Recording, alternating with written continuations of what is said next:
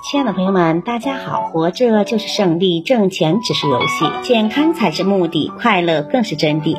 欢迎收听水晶姐姐讲故事。今天的故事名字叫《马原老当益壮》。汉光武帝靠武力夺取了天下，他手下有一批自身出身豪强地主的大将谋臣。都是帮光武帝打下天下立过功劳的。其中有一名名垂青史的大将，他的名字叫马援。马援十二岁的时候，父亲去世。马援年少时有大志，几个哥哥感到奇怪，曾教他学骑师，但马援却不愿居守于章句之间，就告别了兄长马况，想到边郡去耕作放牧。谁知没等马援起身，马况便去世了。马原只得留在家中为哥哥守孝一年，在此期间，他没有离开过马矿的坟地，对守寡的嫂嫂非常的敬重，不整素衣冠，从不踏进家门。后来，马原当了郡督邮，一次他奉命押送囚犯到司命府，囚犯身有重罪，马原可怜他。私自将他放掉，自己则逃往了北地郡。后天下大赦，马援就在当地养起了牛羊来。时日一久，不断有人从四方赶来依附于他，于是他手下就有了几百户人家供他指挥。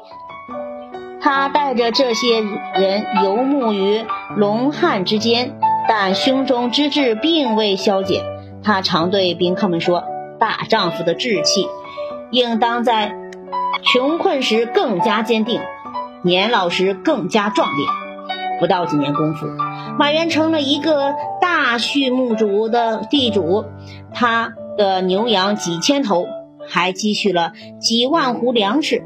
但是他并不想一直留在这里过富裕的生活，他把自己积蓄的财产牛羊分给了他的兄弟朋友们。王莽失败以后，马援投奔了汉光帝，立了很多的战功。公元四十四年秋天，马援从外面打猎回来，有人劝他在家休息，不要出去奔波了。但马援却说：“男子汉大丈夫，死应该死在边疆上，让别人用马革裹着尸体送到回来埋葬，不能老待在家里跟着妻儿过日子吧？”马援曾经患病。梁宋前往看望，在床边向马原行礼，马原没有回礼。马松走后，马原的儿子说：“梁宋是陛下的女婿，贵重朝廷，公卿以夏末不害怕，大人为何独不搭理他呢？”马原说：“我是梁松朋父亲的朋友，就算他显贵，怎能失掉长幼的辈分呢？”梁松因此。特别的恨马援。不久，匈奴和乌桓接连侵犯了北方。汉光武帝派马援去守相国，匈奴与乌桓跟汉兵接触了一下，就逃跑了。北方平定下来不久，南边武西有一个部落打到了临阮县，汉光帝。汉光武帝两次派兵征讨都被打败了，汉光武帝为了这件事情很担忧。那个时候马援已经六十二岁了，但还是请求要带兵去打仗。汉光武帝认为马援已经老了，便拒绝了他请求。可是马援不服老呀，就在殿前穿上了铠甲，踏上了战马，雄赳赳气昂昂跑了一圈。汉光武帝见状，这才让他出征。马援的军队到了武西。因为不适应南方的气候，有些兵都中暑死去了。马援自己也得了病。有人向汉光武帝挑拨说，马援指挥错误。汉光武帝就将郎中梁松去质问马援，并且呢去监督马援的军队。吴松到了，梁松到了无锡，马援已经害病死了，但是。梁松和马援有私怨呢，故意向汉武帝告了一状，说马援不但指挥作战犯了错误，而且上次在南方的时候私下里收刮了大批的珍珠。跟马原一起的马武也跟着一起被诬陷，说马原回家时确实装了整整的一车的珍珠。这一下，汉光武帝真的相信了，下令割了马原的爵位，还要封，还要追查马原的罪。马原的棺材运到了家里，他的妻子马夫人不敢报丧，偷偷的把他的棺材埋在了城外。连以前跟马原要好的朋友和贵宾也不敢来马家吊唁。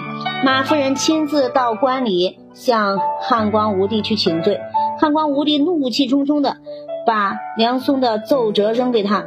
马夫人一看到奏折，才知道她丈夫受了天大的冤屈。原来马原在南方的时候害了风湿症，有人告诉他说，当地出产的。薏苡可以治风湿病，马原吃了一点，果然见效。回家的时候，叫人买了一批颗粒大的薏苡，用车装回到家里。